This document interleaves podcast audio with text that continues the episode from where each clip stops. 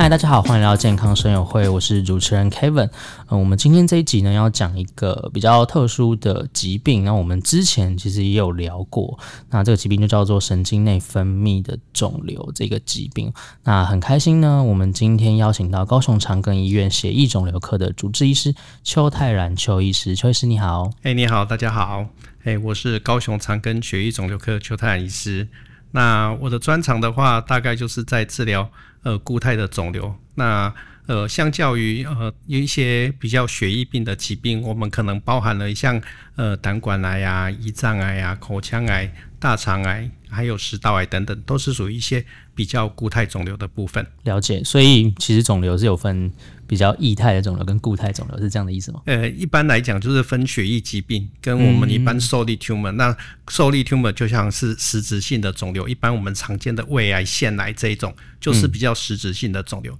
但是血液性的疾病的话，它好像是在我们的血液里面，所以它就是比较属于液态性的一个肿瘤。嗯哼，但两者其实都是我们呃本身自己的细胞，不管是什么细胞，它的算是一个突变嘛，对不对？是，它可能是产生变异以后，造造成恶性化，那所造成对人体危害的疾病。嗯嗯嗯，我们刚才提到说，呃，神经内分泌肿瘤这个东西，想先请邱医师为我们介绍一下，说，嗯，为什么会是提到神经，又是讲到内分泌？因为我们可能一般我们去看诊的时候，我们会有这个这个内分泌科嘛，新陈代谢科，像像这样的科系，哦，我们也有神经科，那为什么这两个会合并起来，然后有一个这样的癌症呢？哦，那这的确是相当的有趣哈。那我们知道，我们身体里面的环境啊，要维持稳定，跟它的功能的执行啊，可能要有一个神经系统跟内分泌系统哦，然然后混合在一起，呃，才能够进行。那神经系统的话，它可能哈会执行一些呃，比如说我们能够去活动。等等的一些呃功能，但是内分泌系统啊，譬如说我们的甲状腺，我们呃很常很常熟知的一个甲状腺，那它功能的一个低下的话，可能会造成我们生活呃的形态的一个改变，譬如说我们就可能比较嗜睡啦、疲倦等等，所以我们可能很多的。呃，身体功能的活动，呃，都跟我们的内分泌系统又有相关。那神经跟内分泌呢，其实呃，在呃脑里面啊，可能是息息相关的。因为我们脑垂体啊，呃，可能呃，它就会有一些内分泌的功能。那内分泌它会分泌一些内分泌素，然后去影响我们身体的一个活动。所以说，这个神经内分泌肿瘤等于说它是长在这些，就是神经系统或是。呃，内分泌系统上面，嗯，它是藏藏在一般我们所谓的内分泌系统上面。哦，了解。所以它会去影响到我们就是内分泌，然后让内分泌失调这样子。呃，有呃，的确在某些部分，它可能呃，像有一些它会影响呃血糖，呃，嗯、或者是那个我们的呃内分泌的一些呃肠蠕动的一些因呃因素。呃的一些荷尔蒙啊，所以有些病人可能会造成很厉害的一些腹泻，那有些病人可能会造成脸部的潮红，那甚至有些病人会气喘，所以它可能都是一些我们内分泌的一些呃的的物质哈被释放出来，哦产生过多或过少。哦，这样我就能够了解为什么这个神经内分泌肿瘤这么的这么的神秘，这么的捉摸不定了，因为它等于说整个内分泌系统不管是哪里都有可能会就是。看它是影响到哪里，你就会出现什么样的症状？对，没有错哈。它在我们身体里面可能会呃，在我们不同的部位，它可能从我们的呃头颈部一直到我们的大肠，呃，都有可能会有神经内分泌肿瘤的一个发生。那它在不同的位置上可能会呃分泌不同的功能。那有一些在胃里面，它会分泌胃泌素，所以有的人就特别容易产生慢性的溃疡。所以，呃，所以这样子过度的分泌长久以后，呃，就会造成身体的危害。所以它在不同的部位就会造成不同的影响。嗯，但它的种类还是在神经内分泌这个这个类别里面。没错，没错。哦，常见的症状有哪些啊？就是，嗯，因为。等于说整个内分泌系统它都有可能出现，但应该还是会有排名，就是说哪一些比较容易出现这样。哦，没有错哈，这个常见的它有大概我们所谓的十大排名然后，嗯，那它可能会有一些像是呃皮疹啊，然后盗汗啊，那甚至呃会有一些像是呃心悸啊、脸潮红啊，然后发热啊，然后呃可能会有一些像是低血糖啊。慢性呃溃疡或者是腹泻，然后有一些咳嗽跟气喘等症状。嗯，其实刚才邱医师提到这些症状，我觉得。都还蛮像一些其他疾病的症状。哎，您讲的非常正确哈。那因为它很像其他的疾病，所以这样的病人啊，经常在我们的各个门诊里面到处游走。所以一般神经内分泌肿瘤的病人啊，从他有症状到被诊断出来，在统计上要经过五到七年的时间。五到七年，这样很长哎。对啊，对啊，所以它不是一个很容易就被直接被想到的一个肿瘤。譬如说，你长了一个皮疹，你怎么会想到你是一个癌症呢？嗯，嗯，嗯，或者是说我可能夜间盗汗，我可能就不理它了。对啊，对啊，你可能觉得啊，是不是天气太热，甚至有的觉得自己是更年期。哦，但其实它是有这个神经神经内分泌肿瘤。对的。哦，那这个五到七年会拖延到？就是病情，就是治疗方面嘛。呃，当然会啊。我们知道说，呃，它虽然早期的症状不明显，但是随着肿瘤慢慢的长大，它还是会影响到我们身体的功能。那所以，它大概呃有一半的病人呢，他被诊断的时候是局限在我们身体本身的器官上。但是另外呢，有大概两成的病人，他会已经影响到其他的器官，譬如说他从呃胃，可能他已经影响到其他的器官上。那另外还有接近三成病人，可能已经诊断的时候就发生转移的现象。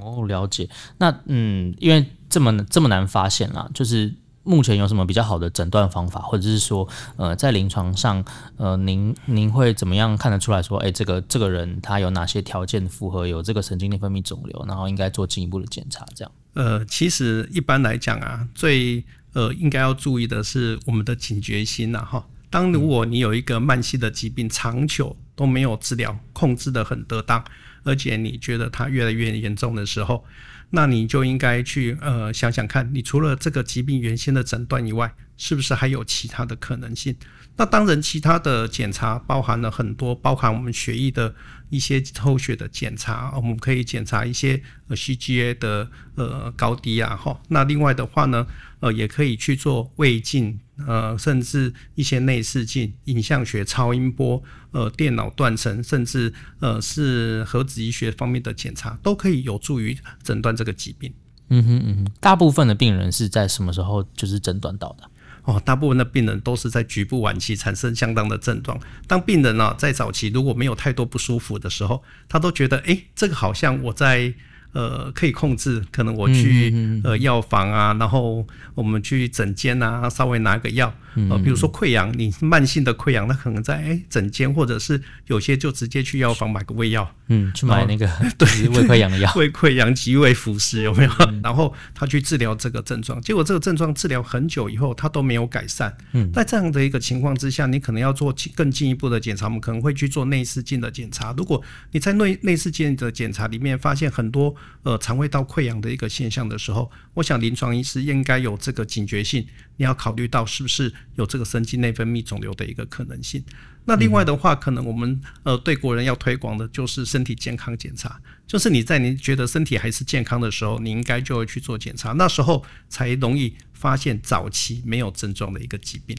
嗯哼嗯哼，刚有提到说，大部分人发现的时候都是晚期嘛。那我想知道说，如果我是早期发现跟晚期发现的，我在治疗上，或者说在治愈率，就大家就可能就会关心到说，哦，我。就是检查出来有神经内分泌肿瘤，我我还可以活多久？这个在治疗上会有差异吗？呃，在当然在早期跟晚期治疗上面是一定有差差距的哈。那早期的治疗，这种神经内分泌最重要的，它有些如果在非常小的时候，我们甚至可以透过内视镜的方式就可以帮呃肿瘤做切除。但是如果稍微已经变得比较大的，那那可能呃我们就要进行外科手术，然后去把肿瘤的部分可以切除。那一旦它影响到呃发生了转移其他的器官的时候，那时候有些呃肿瘤的切除，它就是不是用来治愈疾病，它可能是只是用来改善症状。那除了改善症状以外呢，我们现在有很多的像是呃体泌素的一些抑呃体内的抑制素。呃，或者是我们的一些标靶治疗，呃，就可以用来治疗这些疾病，甚至呃，在某些转移比较厉害的啊，那我们现在还有一些像是呃 PRT 这一种呃放射线核肿的一类似标靶的一种呃治疗方式啊，它可以精准的把我们的放射线的核肿那带到。呃肿瘤的部位，那经由肿瘤的受体直接在肿瘤的部位对肿瘤进行毒杀的作用，这样也可以明呃明显延长了那个转移性神经内分泌肿瘤病人的一个存活。呃，因为现在蛮多疾病都是呃蛮多的癌症啊，都是比如说呃我用标靶治疗，然后后面肿瘤缩小了，或者是控制之后、嗯、切除完之后，我就只需要观察就好。它是它是这样的一个疾病吗？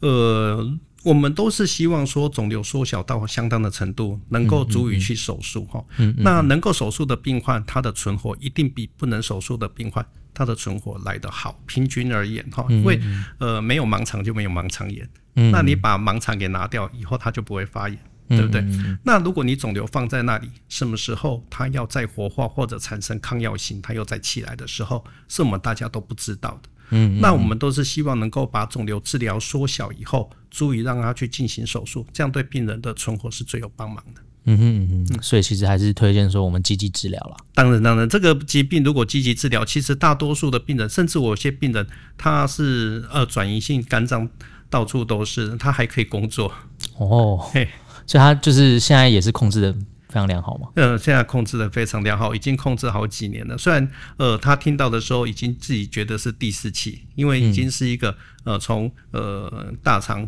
呃转移到肝脏的神经内分泌肿瘤。嗯、那他现在凭借着标靶跟呃体抑制素的呃治疗的话，他现在的控制相当的好，那整个生活的活动都没有太大的问题，那甚至还可以日常的工作，所以他只需要每个月固定回来打针跟吃药。哦，那这样其实还蛮不错的，是，嗯，就是稳定治疗这样子，是，对，所以积极性的治疗其实对呃这类的病人其实有很大的一个帮忙。嗯哼嗯哼，想问一下邱医师，呃，能不能分享几个，就是说您在临床上看到啊，这个神经内分泌的肿瘤这样的疾病比较特别，让你印象深刻的，除了刚才那位就是治疗成果非常好的 病患之外，呃，的确是哈。那我们一般都在想说，诶，癌症的发生是不是都是在年纪大的病人哈？嗯。但是我有一位是二十几岁、三十岁的病人，哦，这么年轻，真的很年轻哈。那他来的时候就是呃肚子胀哦，胀痛胀得很厉害，然后去做切片以后才发现他是属于一个神经内分泌的肿瘤。那其实神经内内分泌肿瘤又有分。呃，两呃分两种，一种是神经分泌分化比较好的神经内分泌肿瘤，那另外一种呢，更差的是神经内分泌癌，对不对？哦，哦，所以它还是有不同的哈，那不同的性质跟它的恶性程度跟它的呃肿瘤的进展其实是有相关性的哈，所以跟它的治疗也有相关。那这一位哈，刚好是一个分化。比较不是那么好的神经内分泌肿瘤，那他刚开始因为一来的时候肚子胀，就知道说他是胰脏的神经内分泌肿瘤，那已经产生了很厉害肝脏的转移。那刚开始治疗的时候，哎，呃，治疗的效果都还不错哈。那病人本人呃是二三十岁嘛哈，大概就是来每次都给我很深的印象，譬如说像 Halloween 那个万圣节的时候，他就带了一个像是恶魔的。那个红色的眼睛哈，那带一个恶魔的一个表现的一个呃服装哈来哦，那可是呢呃治疗治疗了以后呢，嗯呃这个病人哈他慢慢的哈就呃刚开始有效，那久了以后慢慢的就产生了抗药性哈。那为了治疗他的肿瘤，其实我们也有帮他尝试过栓塞等等哈。不过那时候呃 PRT 这个放射性核肿的技术哈还没有引进到台湾。而且，呃，即使跟他提可以到国外去做，比如说呃新加坡啦，哈，或者是呃香港去做，可能他的经济也没有办法负担这样子的一个。呃，旅程跟一个治疗的费用哈，所以呃，在治疗大概几年以后哈，他的呃症状又慢慢的产生，又慢慢的严重哈，那呃就在今年的时候就离开了我们哈，这个是让我觉得呃非常可惜的一个病人然后，因为第一个是病人本身非常的年轻然后，那呃也非常的。呃呃，非常青春岁月，那我的刚开始治疗的效果也非常的好。那因为治疗条件受限的关系，所以他没有办法获得更好、更进一步的治疗的情况之下，呃，当病人疾病恶化到相当程度的时候，那他没有机会呃接受呃最新的一个治疗，那可能呃他的生命啊就会这样子的流走哈。嗯，嗯，那另外还有一个 比较特别的，也是呃。神经内分泌肿瘤的病人，大概七十几岁哈。那他本身哈，那治疗的话用体泌素也控制了几年。那最近的话可以看到说，呃，肿瘤在恶化。那他本身有吃标靶治疗的用药，不过因为他有标靶治疗，其实还是有会有它的副作用，并不是标靶治疗就没有没有它的副作用。他对于副作用都不太能够耐受的情况之下，我们必须把标靶治疗的药物的剂量给减低。嗯，那减低剂量的情况之下呢，他可能呃症状就开始恶化了哈。那我们本来有尝试要帮他做栓塞的方式，然后去呃抑制肿瘤的生长。不过这个病人哈刚刚好不巧也是主动脉剥离。那一旦主动脉剥离，我们没有办法做血管摄影进去做的情况之下，那他也没有办法接受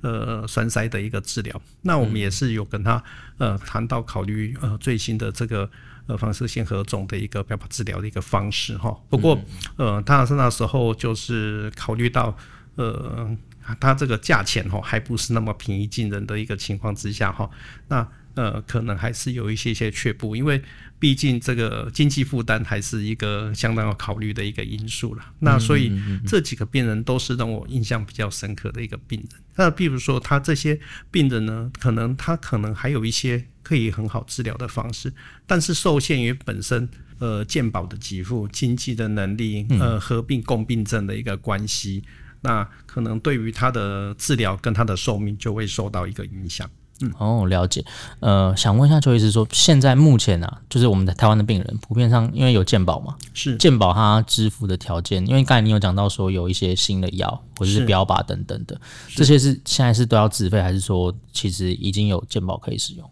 呃，目前的话，如果是呃那荷尔蒙提泌素的治疗的话，呃，健保局它其实是有呃支付的。那标靶治疗的话呢，呃，它也在说，呃，第一，呃，如果它是一个进展性，也就是在一年内它有恶化的情况之下。健保也有给给付标靶治疗。那我们刚才讲到放射线核肿的一个治疗的方式哈，那它是一个，我想是一个这最近这两年才刚引进到台湾的一个新的治疗方式。嗯，那其实从呃之前从在国外的一个临床试验以及在国外的治疗经验而言，它对于一些晚期转移的呃神经内分泌肿瘤的病人呢，可以呃给予相当大的一个帮忙，但是。呃，可能因为它是一个新的技术，然后牵涉到放射性核种。那那目前来讲，呃，它的呃，可能在治疗的呃场所位置，并不是每间医院都有。呃、但我们可以知道，在高雄，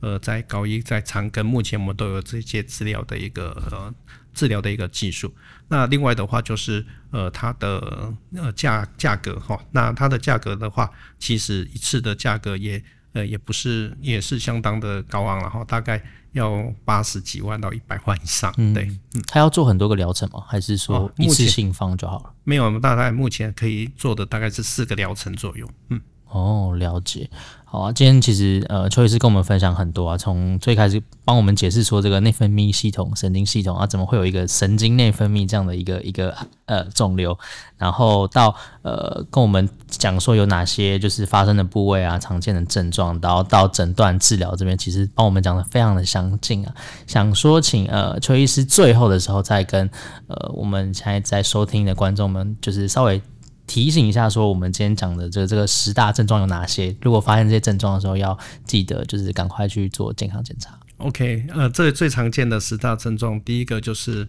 呃盗汗，然后皮疹，那他可能会呃脸潮红、发热，可能会心悸、会咳嗽，然后会气喘，那甚至有些病人呢，他会低血糖，然后会呃长时间的腹泻，或者是呃慢性反复性的溃疡。